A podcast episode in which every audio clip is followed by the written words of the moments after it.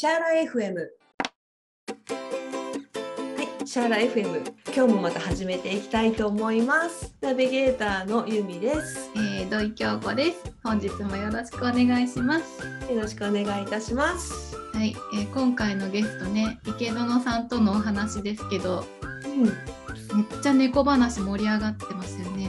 そうですね。私ね猫が好きだし猫を飼っていて池園真知子さんも猫が3匹うん、ということで、あと外猫ちゃんにも餌をやってるでうん、私もそうなんでちょっと話がね盛り上がってしまいました。そう猫話盛り上がってる池園さんの後ろで猫歩いてるのがすごい可愛かったんですよ。そうそう。そうそう。あのサロンね経営されててそのサロンでもその猫ちゃんたちが癒したいというかねスタッフっていうことなんでニャンズって確か呼んでたと思います。あ、ゆそうですね。うん、うん、インスタとかでもニャンズって書いてありましたね。うん、そうそうそうで投稿とかにいつも「龍神日記」とかって書いていて、うんでその猫ちゃんの話書いていてすごくいいなって思ってます。うん私もその池園さんのインスタをねさっきあの見てましたけどあのいろんなところに猫が必ずこう背景に映ってますよねそうそう完全にこう本当にスタッフの一員と化してますよね。うん、なんか猫ってそういう意味ではなんかぴったりかな。そうですね。なんかもう猫は本当に自由に入ってきて自由に出ていくみたいな感じしますもんね。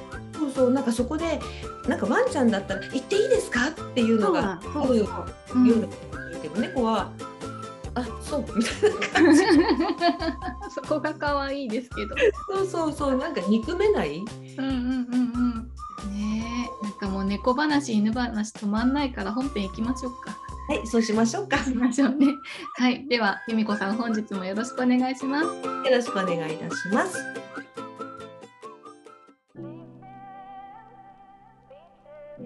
本日のゲストは福岡アーユルヴェーダアロマセラピーエステサロンシャクティ代表池園真知子さんです真知子さんよろしくお願いいたしますでは池園です。よろしくお願いします。はい、なんかあのまちこさんとは直接お目にかかったことはないんですけれども、インスタグラムを通してあの、はいちょっとあの交流というかそんな感じですよね。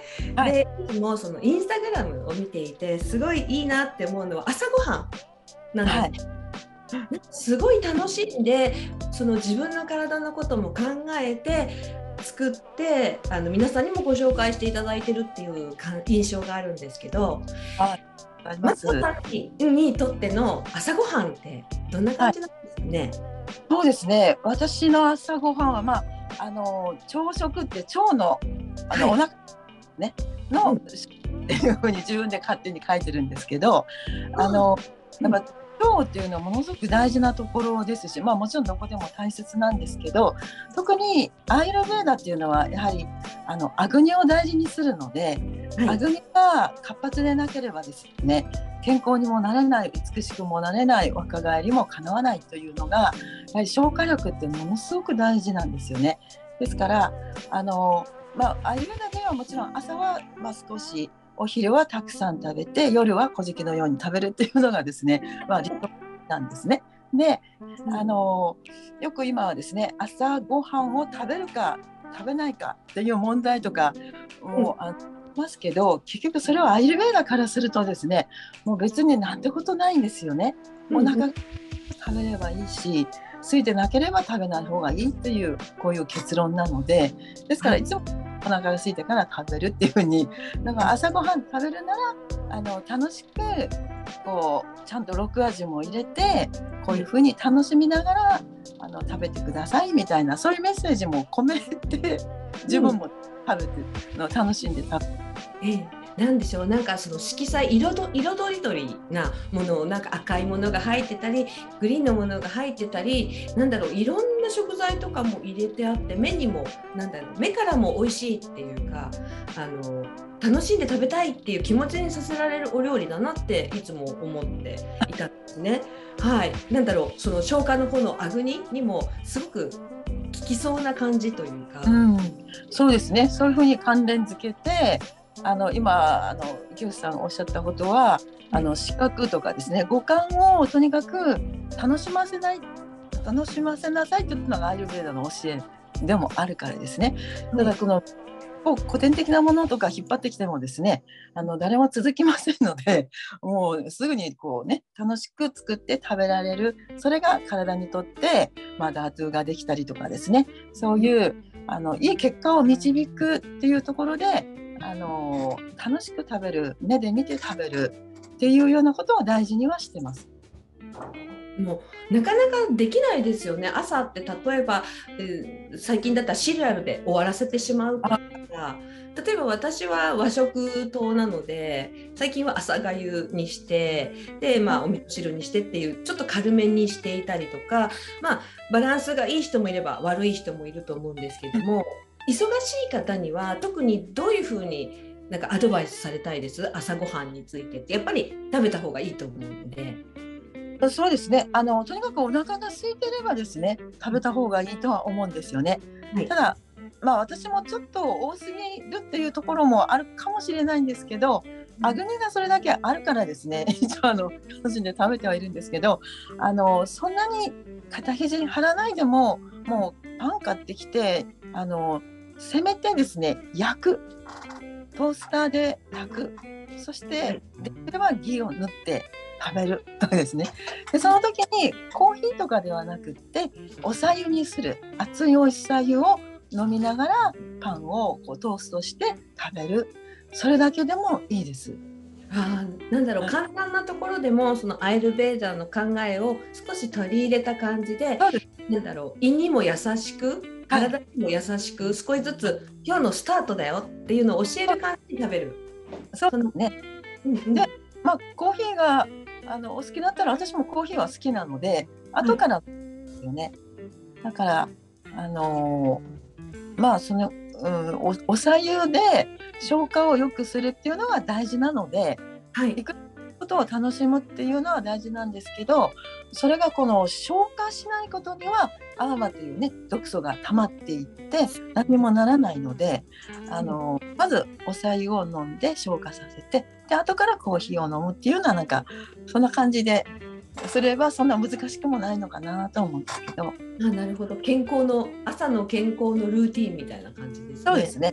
はいうんそうなんですね。やっぱりね、あぐ、えー、今からの季節はちょっとね、アーマーが出てきて、ちょっと体しんどい時期ですからね、やっぱりおさゆとか飲んだり、優しい朝ごはんっていうのはいいかもしれないですよね。そうですね。はい。他に何かなんだろう一日朝から気を使っていることっていうかアイルベーダー的にですねこういうことをしてるよっていうのってありますか、そうですね。あのいろいろやってるんですね。そのために朝早く起きてはいるんですけれどもあのやっぱり朝のルーティンっていうですねディナチャリアっていうのはとても大事なので、まあ、まず早く起きることですね。ただ私はあの、まあ、4時半に目覚ましをかけていますけど4時半には起きないんですよね。お布団の中でなんかぐずぐずぐずぐずこうしながらと30分ぐらいしたら起きるというですね。だからそこにあのさっきの龍神が来てあの目覚ましをかけたからですね起きる起きれって言うんですよね。さっきなったじゃないかって言って何回も起こしに来るんですよね。あの龍神龍神ちゃんは猫ちゃんですね。はい。はい。江園さんのところに、まちこさんのところにいるニャンズの うちの、あの、一匹ですよね。はい。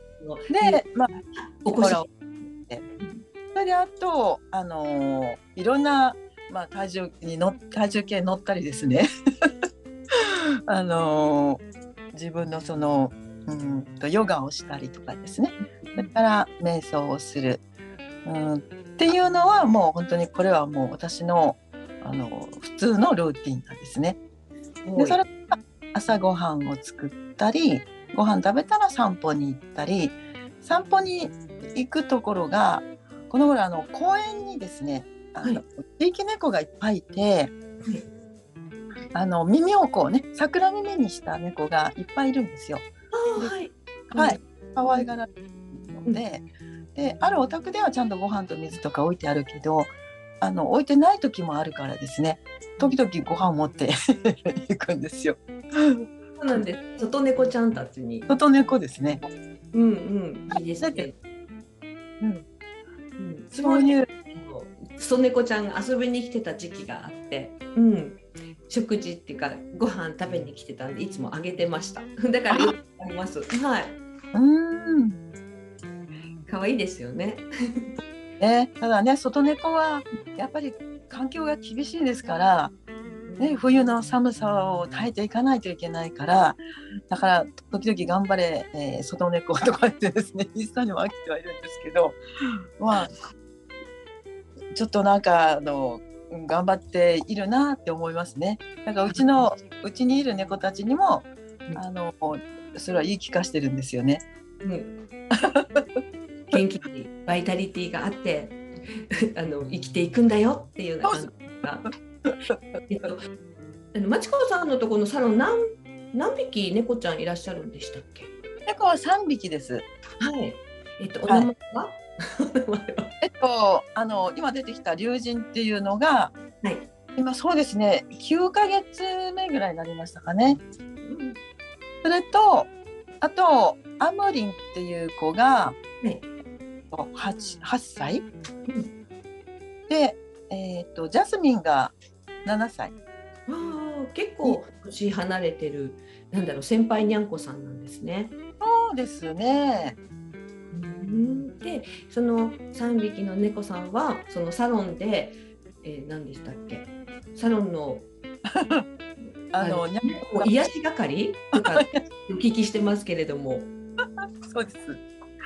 でも一応スタッフなので 厳しくやっております。すごい素晴らしい。ね、なんだろう皆さんをきっと癒したり励ましたりとか、ね、きっといい役割をしてるんだろうな。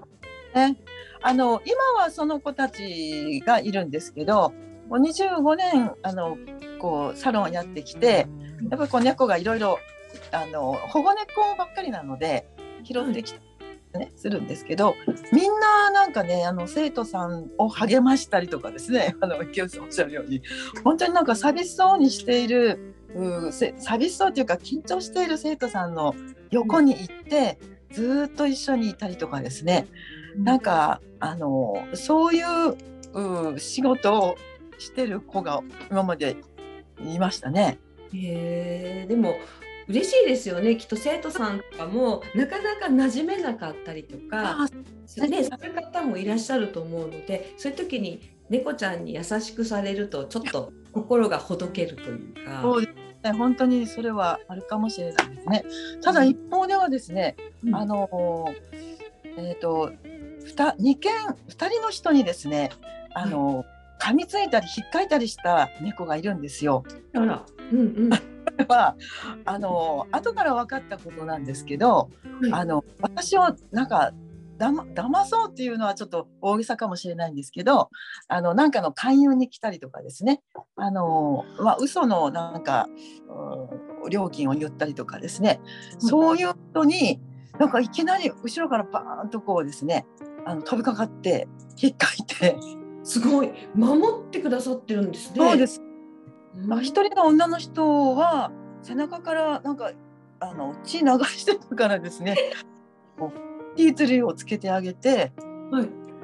そしたら方々の手で帰られたんですけど、結局なんか本当に料金をですね騙そうとしたみたいで。そうなんですね。今まで過去にそういうのが、ね、あったんですよ。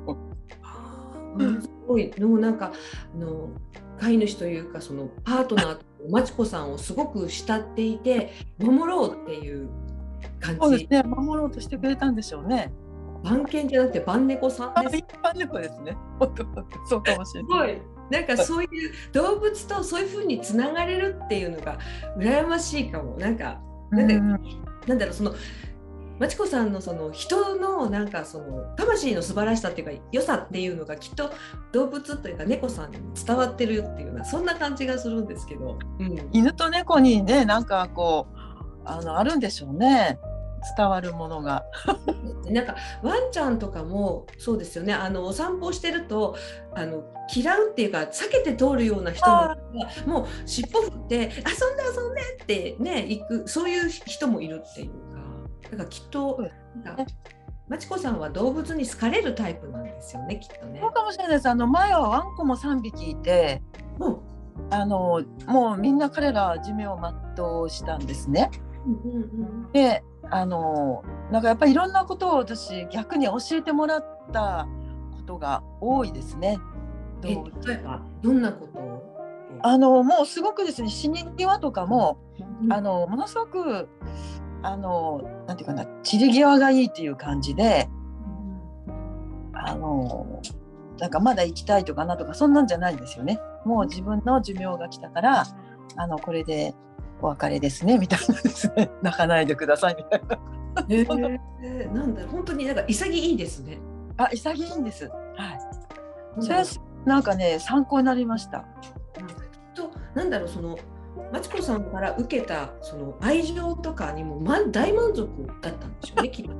そうしてもらえるとね、そう思ってもらえるとありがたいですし、私も十分にですね、あのなんかこう愛情をもらったしですね、それこそ犬の恩返しとか猫の恩返しとか、なんかね、あの変な話ですけどね、売り上げにもね、随分こう、関わってきたんですよ。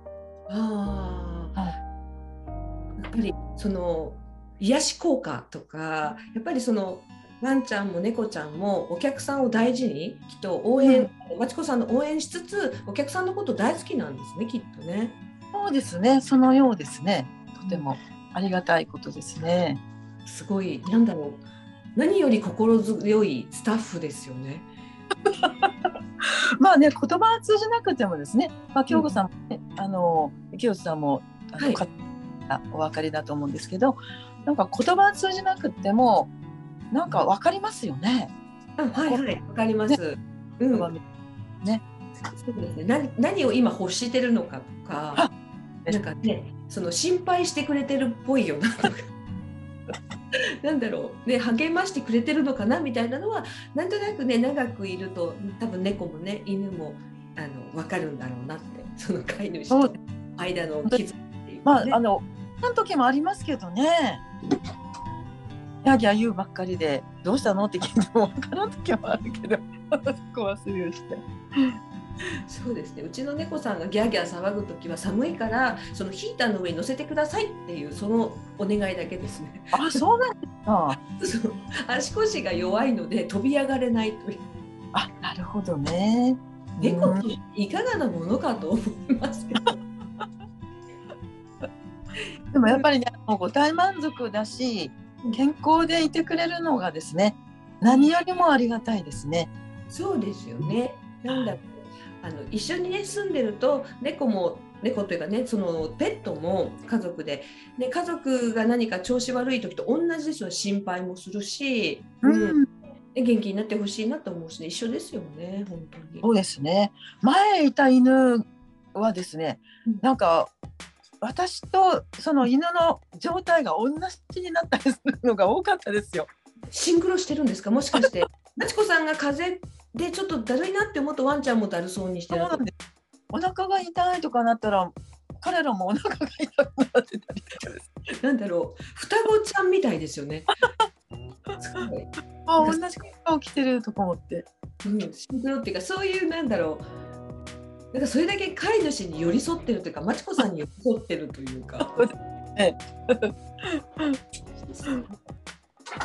でもあのやっぱ予想のワンコとかニャンコももう私にとっては同じ可愛らしさなんですよね。ああわかります。うんうん。考えていきたいなと思って今はねまだこれぐらいのなんていうかね、まあ、保護活動まではいかないけどうん、あ なんかもうちょっとやりたいなとは思ってはいるんですよね。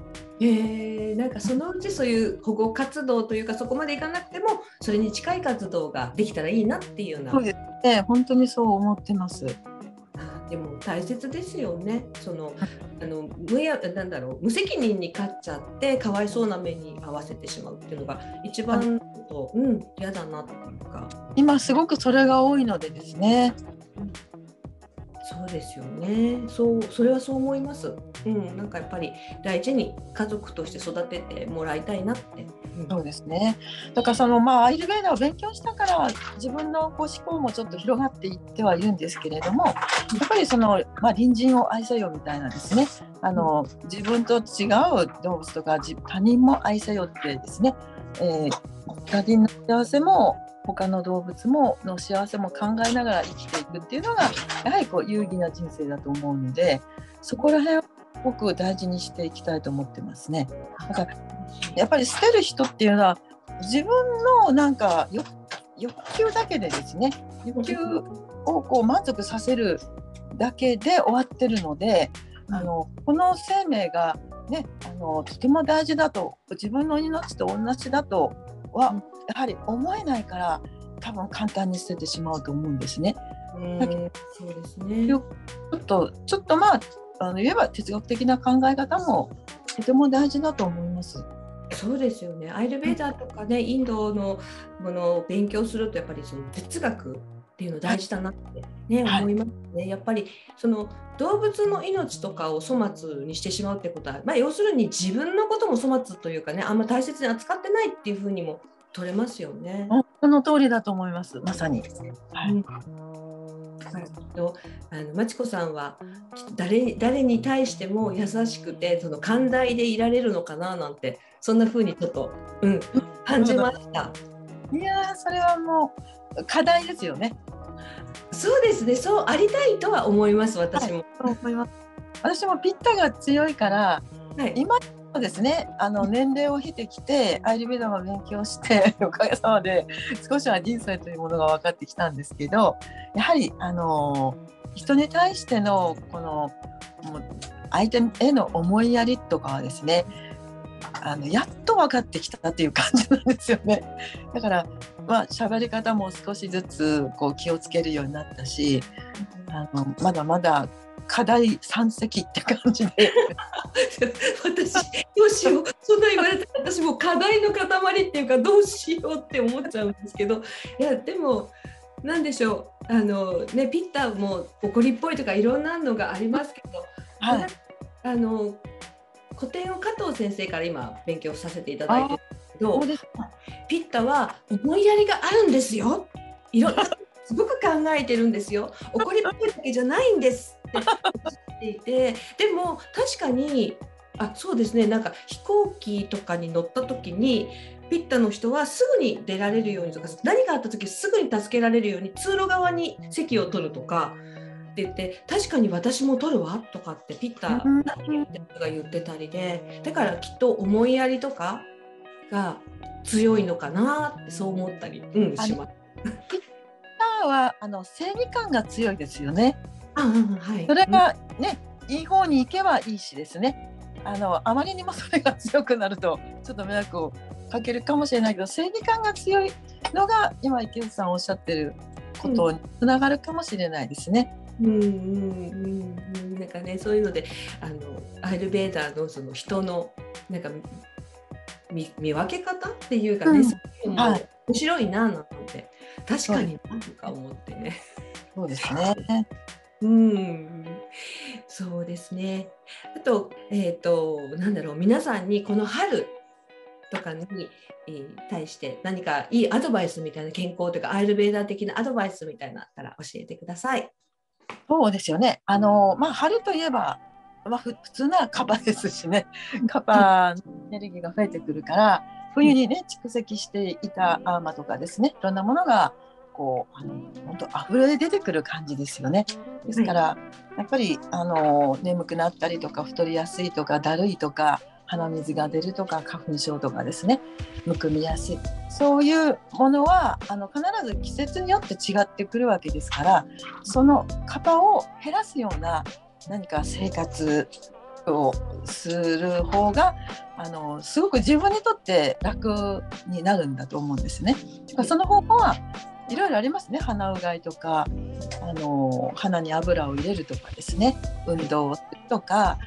あの日本だったらやっぱ食べ物だったらやっぱりどうしても昔から苦みのあるものが出てきますね春って。だから自然っていうのはすごくこう優しくてちゃんとそれを準備してくれているんだなと思って。クリシャ先生に言わせればもう自然は超賢いって言われるんですけどその賢さの恩恵を私たちは受けていると思うんですね。ですから、もう春はやはり苦みの強いものが出てくる。それを食べなさいということなんですよね。だから季節に準じて食べ物を食べていくっていうのはとても重要なことだと思います。だから今ないありえようのないものを今食べるっていうのはあんまり良くないかなと思いますのでもう店頭に並んでいるものをですね召し上がっていただくといいと思います。うん、ありましたありがとうございます。そうですねじゃあ春はやっぱりあの前に出ていただいた幸田先生とかも言ってましたけどねあの今の季節のものを取るとかねそういうことが必要なんだなということでアイルベーダーも中医学も一緒ですね。そうですね、あの今ですねやっぱり日本日本人だけではなくって特に日本かもしれないけどあの飛行機に乗ってねいろんなものがやってくるし船に乗ってもやってくるからですね。よほど意識してそういうものをちゃんと取らないとですね自分に合うかどうかっていうのをですねちゃんと意識して取らないとあの冬に冷たいものを取ってバータのすごい人がですねどんどんどんどんバータが増えていったりとかですねあのもちろんカバもそうなんですけどもうちょっと意識していかないとだから昔の人の知恵っていうのはもう本当に大きな財産だと思うんですよね。はい、それも踏まえながら現代的なそのアーユルヴェーダの知恵でですねあの生活していくといいかなと思います。はい。わかりました。どうもありがとうございました。本日のゲストは福岡アーユルヴェーダアロマセラピーエステサロンシャクティ代表池園眞智子さんでした。どうもありがとうございました。した。今週もシャーラ FM をお聞きくださいましてありがとうございます。この番組へのメッセージやご感想は番組専用のメッセージフォームからお送りください今回ゲストに来ていただきました池園真知子さんのサロンの情報はこのエピソードの概要欄にリンクを貼っておきますのでぜひご覧ください。さて来週のシャーライフ M は私から池園さんにいろいろお伺いさせていただきました。池園さんが精神世界に興味を持たれた理由などお話しくださいました。どうぞお楽しみに。それでは皆さんまた来週お会いしましょう。Made some dude crack a smile. He asked if I could stay a while.